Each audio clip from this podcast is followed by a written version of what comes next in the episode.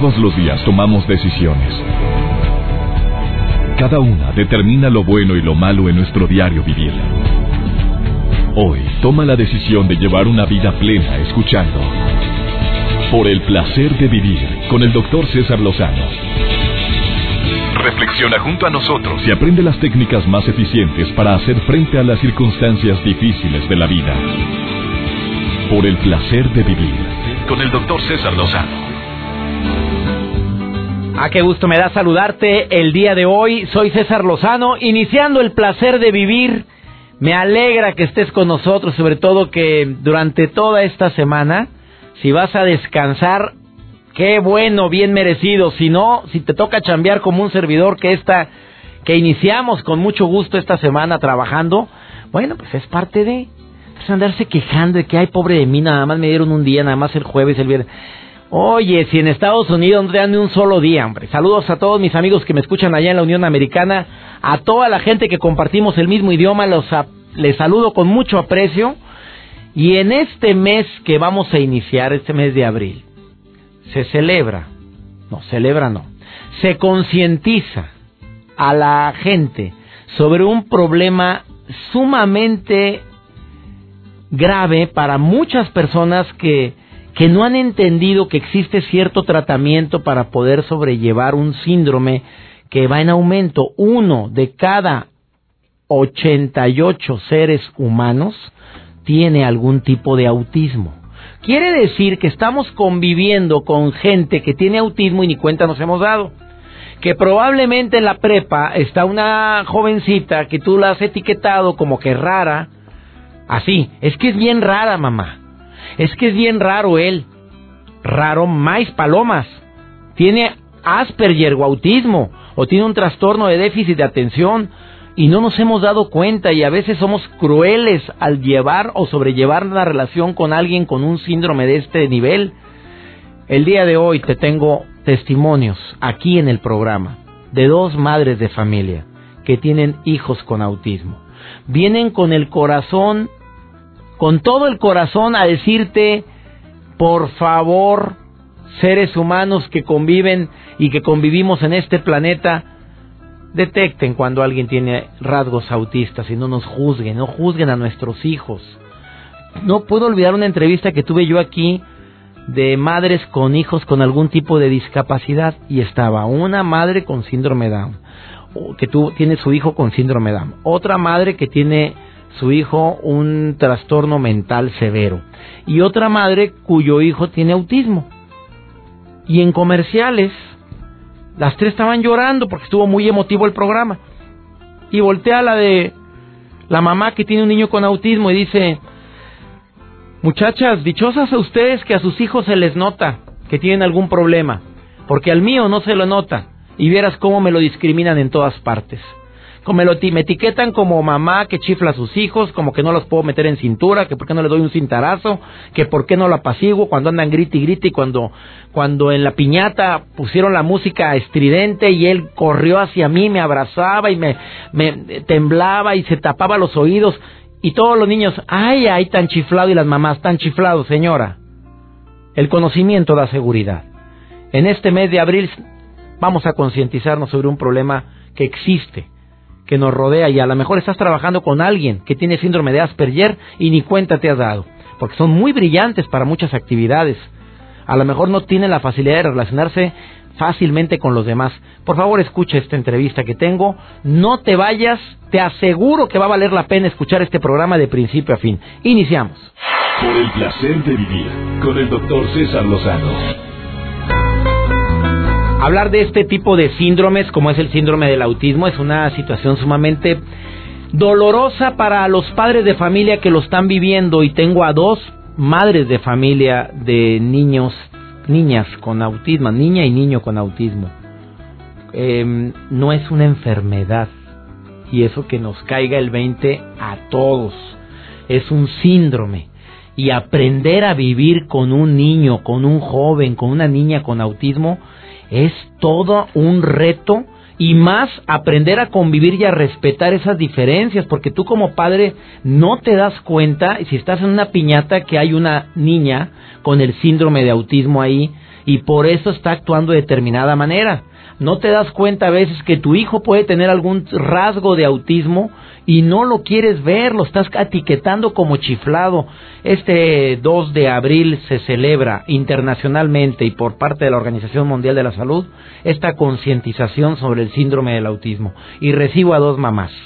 Primero, le doy la bienvenida a Oralia de la Peña, que son madres de niños con autismo, y les recuerdo que este 2 de abril se celebra, eh, celebramos la concientización en pro de los niños con autismo o Asperger o alguna de sus variedades. Oralia, te saludo con gusto. Bienvenida a la cabina. Muchísimas gracias, muchas gracias. A ver, amiga, tú dijiste, voy a llorar. Ay, Dios. Yo te veo, te veo como una mujer fuerte. Me encanta tu sonrisa desde que llegaste a esta cabina. Tu presencia ilumina, Oralia. Eres, tienes cuatro maravillosas hijas. Así es. Una de ellas es Lucy. Así es. Lucy ahorita tiene 22 años. Em, fue diagnosticada con autismo a los dos años y medio. Platícale a la gente cómo se diagnosticó ese autismo. ¿Qué notabas tú en ese niño? Porque no hay peor ciego que el que no quiere ver. Y tú me decías que hay muchos niños con algo de autismo que, que la mamá no se ha dado ni cuenta ni lo ha llevado. No, de hecho, en mi caso, la de Lucy ya estaba yendo al kinder a los dos años de edad porque era una niña muy inquieta y tenía el horario volteado. Ella vivía de noche y dormía de día, entonces mi marido y yo siempre hemos trabajado, entonces, eh, entonces para nosotros era muy difícil estar con ella al, pendiente durante las noches. Entonces decidimos obligarla a que viviera de día y durmiera de noche como todos los demás niños mandándola a la escuela. Y en el kinder la maestra fue la que me dijo, oiga señora, su niña como que tiene algún problema auditivo, porque le llamamos y no nos hace caso, le hablamos por su nombre y no responde, y no contesta y no reacciona. Entonces decidí, bueno, pues déjame ver de qué se trata, la llevé con un... Eh, ¿Lo tomaste con, con esa calma con la que platicas, Oralia? Ah, no, para mí fue, esta mujer está loca, este, Lucy no tiene nada, pero bueno... Pasa? No ha nacido, ¿quién me le dice algo a mi hija? Pero bueno, oh. ok, voy a dar gusto nada más porque quiero que siga eh, en el kinder, porque me, me, me importa que la socialización y todo lo demás la llevé con el otorrino, el otorrino me dijo, no, tiene sus, para esto, hacerle la prueba a Lucy fue muy complicado porque no se dejan, no se deja tocar, yo no sabía nada de, lo, de sobre el autismo, entonces Lucy es de las que no le gusta que la abracen y que la agarren, entonces el hecho de que la sentaran y le pusieran unos audífonos como los que tienes tú y le pusieran ruiditos y todo para hacerle la prueba, fue muy complicado, de plano la tuvimos que dormir, le dieron como tres shots de tequila y con eso se quedó dormida y le hicieron la prueba. Después de la prueba el doctor me dijo, ¿sabes qué? Está muy bien, ve con, ve con un neurólogo. Y ahí fue cuando se me prendió la alarma de que, oye, como un neurólogo que tiene que ver la neurología con el que no haga... No escuche bien. Que no escuche bien y que no haga caso cuando responde su nombre. Total, así como que me empezó a subir la adrenalina poquito y me empecé a asustar. Fuimos con el neurólogo, le hizo dos, tres pruebas y me dijo, necesito que vayas con una psicóloga. ahí fue, ahí sí fue donde realmente me asusté mucho. Pues claro. Porque dije, en la torre, o sea, ¿qué está pasando con Lucy? Que tengo que ir con un psicólogo y si tiene dos años la criatura, ¿qué traumas emocionales le pude haber ocasionado en dos años? Empieza ahí como que, ¿qué fue lo que yo hice mal? Como para que necesite psicóloga a los dos años. Fui con una psicóloga le hizo, eh, fuimos dos veces a su consultorio, pasamos dos tardes ahí y mm, así después ya en la tercera visita, eh, así de plano me lo dijo sin anestesia y sin nada, tu niña tiene autismo, eh, no hay nada que podamos hacer por ella, te recomiendo que busques un lugar en donde internarla porque no va a poder ir a la escuela, no va a poder eh, desarrollarse con otros niños, eh, no va a aprender a ir al baño, etcétera, etcétera. o sea, me puso lo dijeron así. El peor panorama. El peor panorama. Iba yo sola con Lucy. Este, eh, tuve que cruzar la ciudad, entonces no te puedo explicar toda la sensación, todas las emociones que tuve que pasar de el consultorio a mi casa, eh, yo iba llorando, bueno, todo el camino lloré y llegó mi marido y pues lloré más y llegó mi mamá y volví a llorar muchísimo más porque eh, el hecho de que te quiten todas las esperanzas, que te, de, de, estar muy bien, de tener dos hijas muy bonitas, estar este, desarrollándote, haciendo tu vida normal, de repente, pues así como que el, el balde de agua fría fue muy difícil, fue muy duro. Mi marido se enojó, dijo que la mujer estaba loca, eh, este, que teníamos que buscar una segunda opinión. Esa es la etapa de la negación cuando Claro. da una mala noticia. ¿no? Este, sí, eso es así como Dime que cómo es la vida, cómo es la vida de una niña. ¿Te sigues conmoviendo después de tantos años? Ay, sí. Yo hablo y, y, y, y lloro. Veo películas que están relacionadas con el autismo y lloro. La verdad, es algo que me sigue doliendo. Es algo que me sigue doliendo. Es algo que, que me sigue preocupando. El futuro de Lucy es algo que me mortifica mucho. Eh, el hecho de que mm, no pueda, eh, pues no pueda hacer las mismas cosas que hacen los demás. que- Platícale al público cómo es la vida de una niña con autismo. Pues es, eh, es una vida solitaria. Eh, no, por su misma condición, por su mismo, eh, por el mismo síndrome, eh, las relaciones interpersonales, pues no son algo que se le den, no es algo que ella necesite y em- eso la hace pues que se aísle, la hace que eh, que se obsesione con sus propios juegos y que no acepte a nadie nuevo en su vida. Entonces, el Lucy no tiene amigos, tiene, sin embargo, pues nos tenem- se tiene que relacionar, entonces ahí eh, juega, eh, las hermanas juegan un papel importante o juegan un rol, porque son las que le traducen a cier- hasta cierto punto las cosas que ven afuera. Eh, Lucy no le gustan mucho los ruidos, los ruidos así muy fuertes, se asusta, se descontrola, no le gustan mucho las luces, las luces muy fuertes también la, la descontrolan, las multitudes, no te entiende sarcasmos, no entiende doble sentido, no entiende exageraciones en el lenguaje, entonces si tú le dices, me estoy muriendo de frío, ella realmente se preocupa por ti porque te estás muriendo y, y, se asusta y se angustia y mamá, ¿estás bien? Es que no quiero que te mueras, no quiero que me dejes sola. No, hijita, es una manera de hablar. Entonces, el hecho de, el lenguaje lo toman de, por, por lo menos Lucy lo toma literal.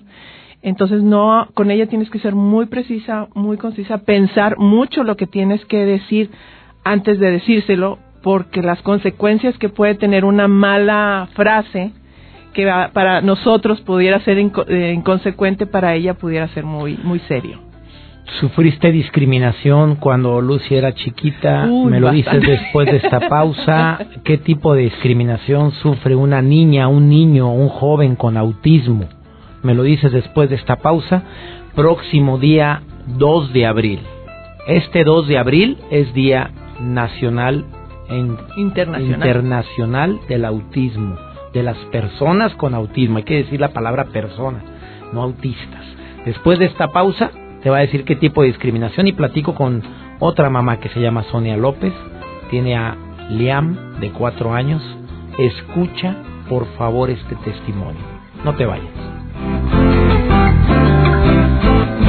Por el placer de vivir con el doctor César Lozano.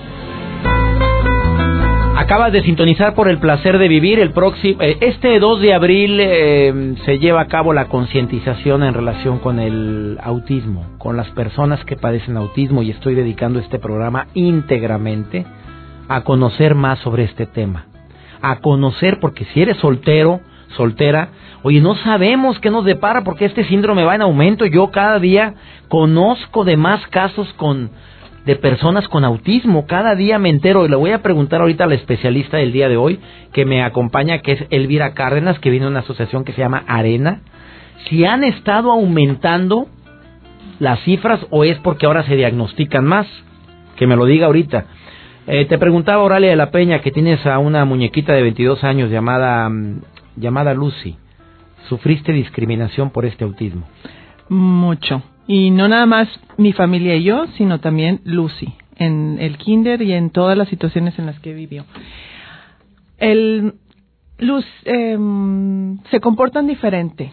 Son niños que no soportan ruidos, son niños que no soportan luces, son niños que les gusta estar solos. Entonces en las piñatas están allá arrinconados o de repente hay un ruido muy ensordecedor, hay un payaso que no les gusta y, y se desesperan, pierden el control, lloran y patalean. Entonces, imagínatelo en una piñata, en una primera comunión, en misa. ¿Cómo es etiquetada una eh, niña? Que está chiflada, que está consentida, que no soy una buena mamá porque no le enseño a mi hija a respetar los lugares sagrados, porque no la no la corrijo, no le no la cintareo, no nada porque porque control para enseñarle a la niña que se controle y que aprenda a respetar a los mayores y que aprenda ¿Y a te respetar. juzgaron, te criticaron? Ah, no, claro, por supuesto. ahora Y, me que- dejaron de invitar a las piñatas y me dejaron Ya no de eran invitar- requeridos. No, ya no. Y a los 22 años, ¿cómo es discriminada una niña como Lucy, una Ah. joven como Lucy? a los 22 años la discriminas, bueno, pues simplemente eh, el, el seguro de gastos médicos, pues no hay, si está diagnosticado con autismo, no le puedo sacar un seguro de gastos médicos mayores. Eh, si en- hay alguna, si quiere hacer alguna transacción bursátil o alguna cosa, no puede porque tiene la condición de autismo. Ella pierde su capacidad legal. A los 18 años le tengo, le tuve que poner un, un tutor para que todo ese tipo de cuestiones legales de compraventa de propiedades o simplemente ir a sacar una tarjeta de crédito tiene que ser un aval el que el que lidie con ella. Y a lo mejor ella pudiera desarrollar la capacidad con mucho entrenamiento y que a lo mejor enseñándole a que se haga responsable de ese tipo de cosas pero ya simplemente pierde su personalidad legal. Para empe- ya, para empezar Para por ahí. empezar, hasta ahí le dejamos si quieres, amiga, porque esto es alarmante para mí. Doy la bienvenida a Sonia. Sonia López tiene un ah, pequeño de cuatro años de edad que se llama Liam. Así es, buenas tardes. ¿Cómo estás, amiga? Muy, A ver. muy bien. ¿Estás muy bien? Sí, ahorita ya tranquila. ¿Por qué ahorita? ¿Por qué? Porque en un principio, en un principio mi historia es, yo creo, igual que la señora Auralia. Yo, como siempre, mm, como toda mamá, mi bebé fue un niño muy deseado, un bebé muy deseado. O sea, nace mi bebé, yo soy feliz, me encanta verlo, él empieza a sonreír, empieza a hablar. De repente lo deja de hacer. Las palabras que, que pues que empezaba a decir lo, lo normal, papá, mamá, lo empezó a dejar de decir. Este, llega un tiempo ya a sus dos añitos que lo veo y, y digo, necesita terapia de lenguaje. Es lo que necesita. Mi niño no tiene nada más, más que terapia, necesita su terapia de lenguaje. Eso pensabas. Eso pensaba. Yo veía que la gente volteaba a verlo y yo decía, ¿por qué lo ven? O sea, ¿qué le ven? Y mi esposo me decía, es que está muy bonito, déjalo, lo están viendo por eso. Y cuando entra el año 2014, yo le comento a mi suegra, le digo, ¿sabe qué suegra? Yo quiero llevar al niño a terapia de lenguaje porque no sé por qué dejó de hablar. Y ella me dice, es que yo te quería comentar algo, yo veo al niño diferente. Vi, mm, leí sobre arena, arena, y veo los síntomas de un niño con autismo. Y cuando ella me dijo la palabra autismo, yo me quedé en shock, o sea, dije yo, ¿cómo Platícame autismo? cómo es ahorita Liam. Platícame cómo es, cómo, cómo actúa. Liam, Liam ahorita es otra persona. Es totalmente otra personita. Él cuando entró a Arena, él no hablaba. Arena es una asociación. Es una Ahorita voy a platicar con una persona que se dedica a ayudar a concientizar sobre las personas con autismo, pero también a ayudarlas con terapia. Este, cómo, cómo esa, cómo eh, se manifestó la enfermedad de Liam. Se manifestó. No, no es enfermedad, el síndrome. El síndrome, sí. Este, él dejó de voltear a verme, como le comentó, dejó de voltear a verme. a- él me miraba en un principio, me miraba, sonreía, hablaba, dejó de hacerlo. Y este, ahí fue cuando yo empecé a notar algo raro, pero como le digo, yo pensaba que era que necesitaba algo de terapia de lenguaje. Después yo lo veía que se emocionaba mucho viendo viendo algo que le gustaba a él, manoteaba mucho. Yo decía, pues está emocionado, está emocionado, le gusta y, y resultó pues que no, ¿verdad? Porque llegamos a Arena, me dieron el diagnóstico de autismo y como le comentaba a mi niño cuando en- entró ahí, él no hacía nada, no hablaba, no comía solo, usaba pañal, o sea, absolutamente no te volteaba a ver a los ojos, nada. Ahorita es totalmente otro niño, él está aprendiendo a hablar, ha dejado su pañal, come solito, aprende muy rápido las cosas, colores, números, está aprendiendo a escribir. O sea, totalmente yo creo que me cambió la vida. Después de esta pausa platico con Elvira Cárdenas, que ella es experta en el tema del autismo, de este síndrome. ¿Es curable? ¿Que es controlable? Yo tengo aquí un libro donde viene el testimonio de una persona que, que sufrió el síndrome del autismo y ahora se dedica a dar conferencias, ha salido adelante. Sus padres, Neil y Samira, que es famosísimo este caso, que es demasiado conocido, donde fue diagnosticado con un autismo severo y que a base de cuidados como estas madres que le están dando a sus hijos lograron sacar adelante. Es verídico que el autismo, este síndrome puede disminuirse e inclusive quitarse por completo o esto es un mito, me lo dice eh, la experta en el tema, Elvira Cárdenas, después de esta pausa aquí en El Placer de Vivir.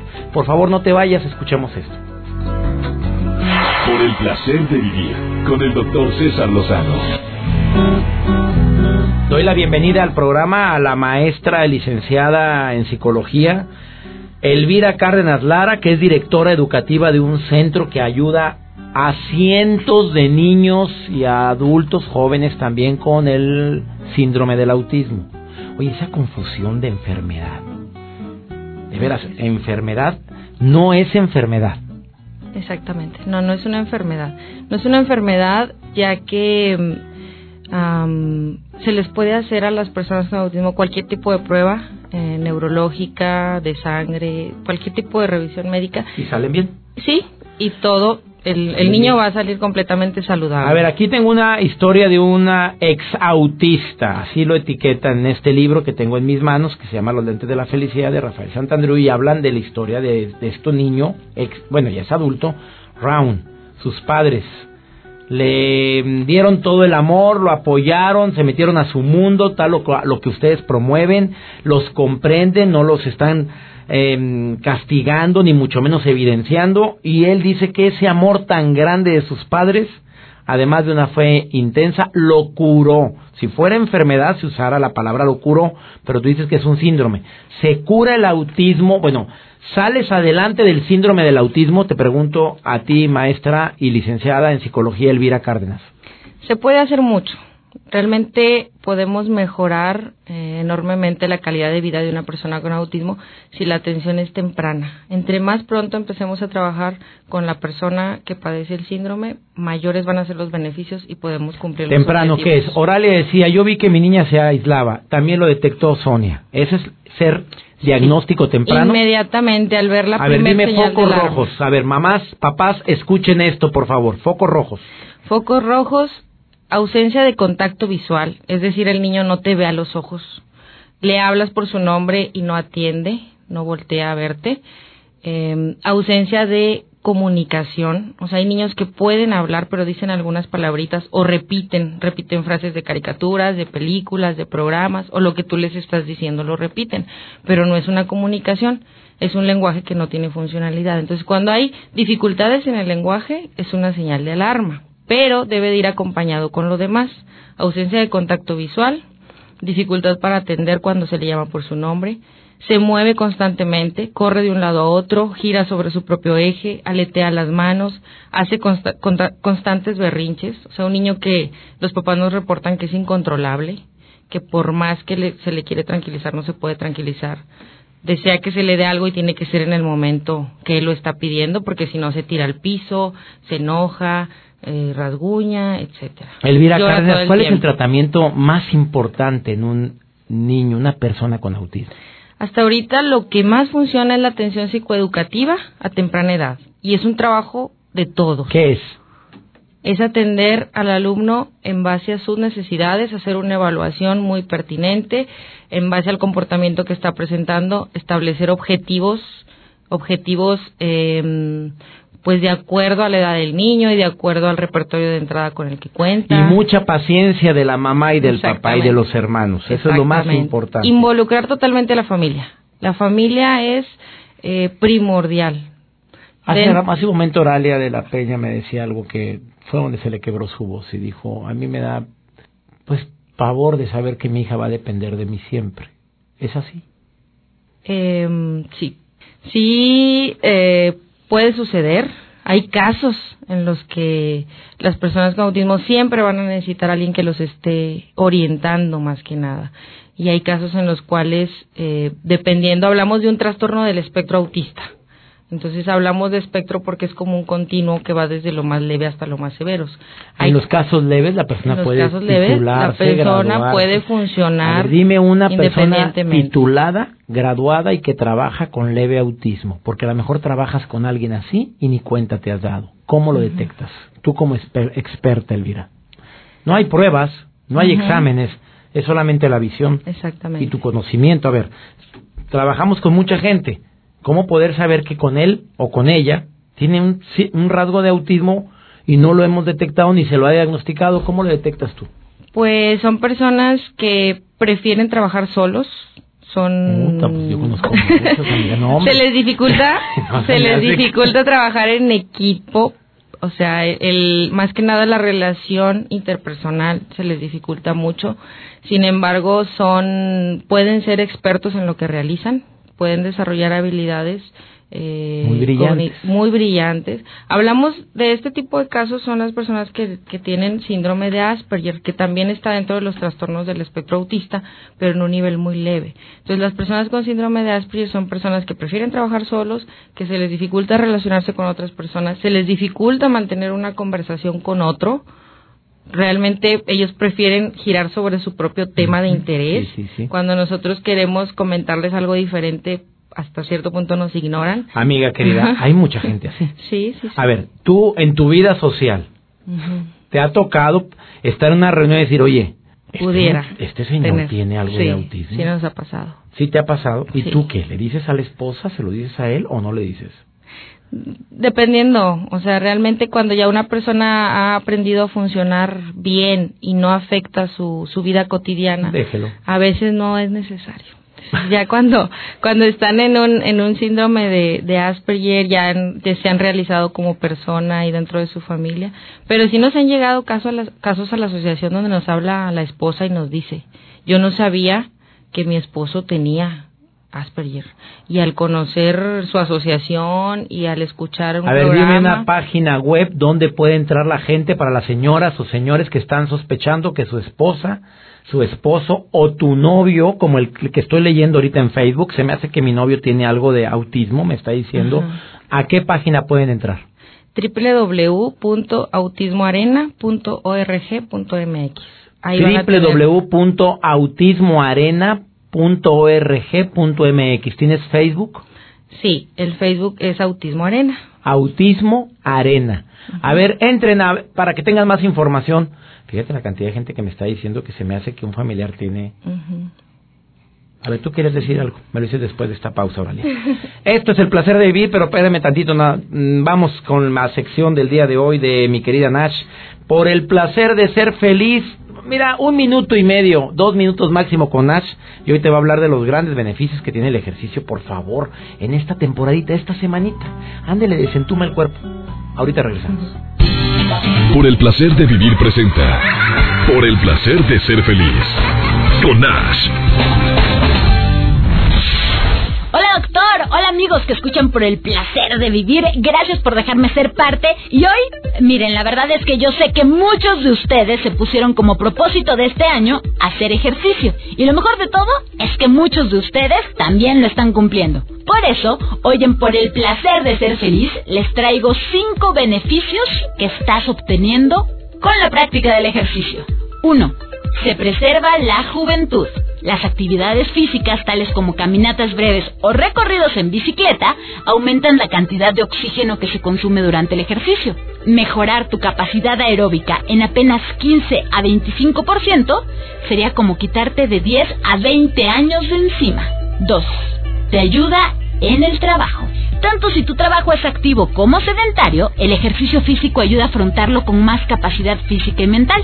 Reduce el número de bajas y su duración, lo cual beneficia al trabajador y a la empresa. 3.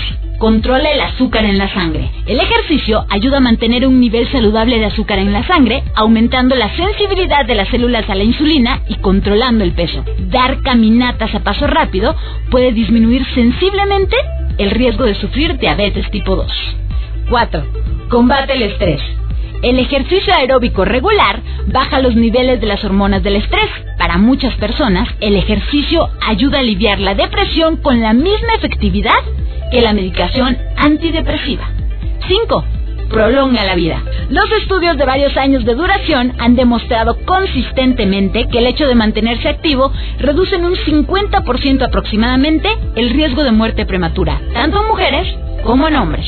Como ven la cantidad de beneficios, y estos son solo algunos. Así es que si aún no estás haciendo ejercicio, ¿qué esperas? Seguramente te vas a sentir muy bien. Y si ya lo practicas, tú muy bien. No lo dejes. Para más información acerca de este y otros temas, me pueden encontrar en Facebook como Yo Soy Nash. Y recuerden, lo importante es ser feliz. Lo demás es lo de menos. Por el placer de vivir con el doctor César Lozano.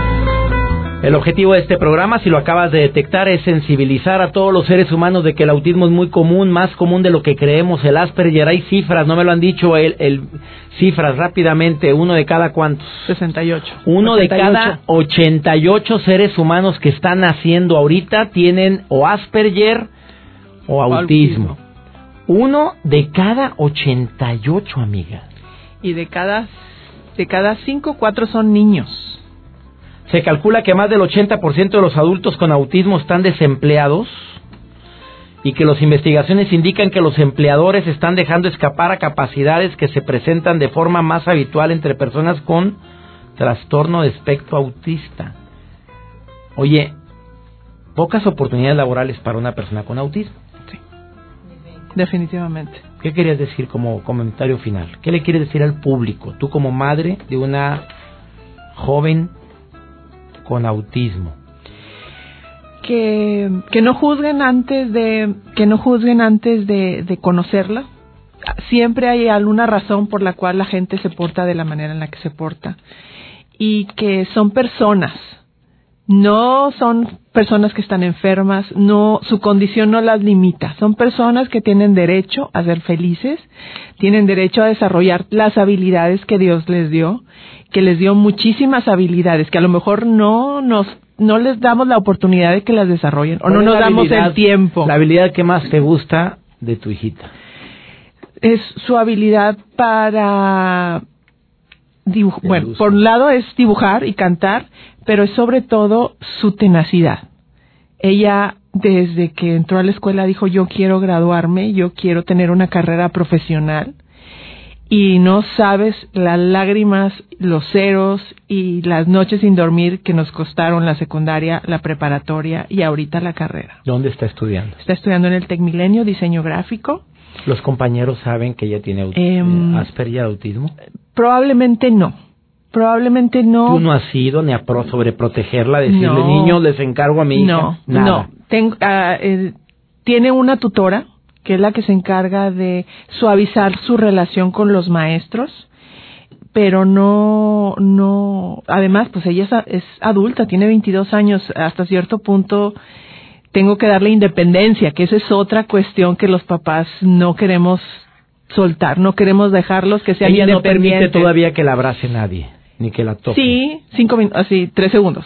Así como que, ok, ya mamá, suficiente. Y las amigas con de repente una foto, una foto y nos abrazamos, ¿ella qué hace? Se hace para, se hace para adelante de que sí voy a tomarme la foto, pero no me toques tanto.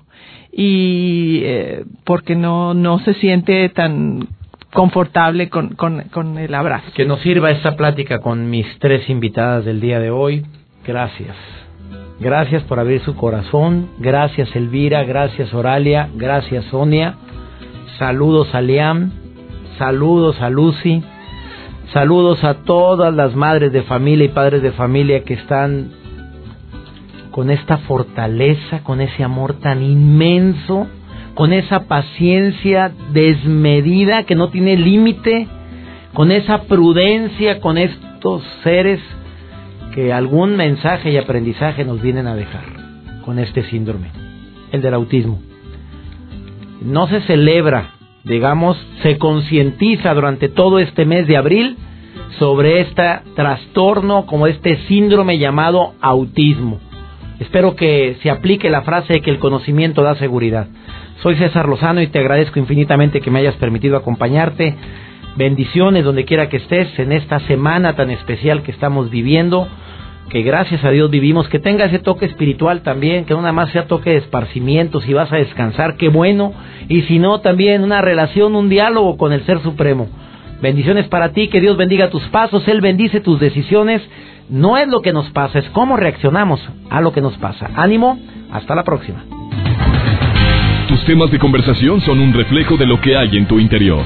Y hoy te has llenado de pensamientos positivos al sintonizar. Por el placer de vivir con el doctor César Lozano. Escúchanos mañana con nuevas técnicas y alternativas para disfrutar de Por el placer de vivir con el doctor César Lozano. Con el doctor César Lozano. Una producción de MBS Radio. Todos los derechos reservados.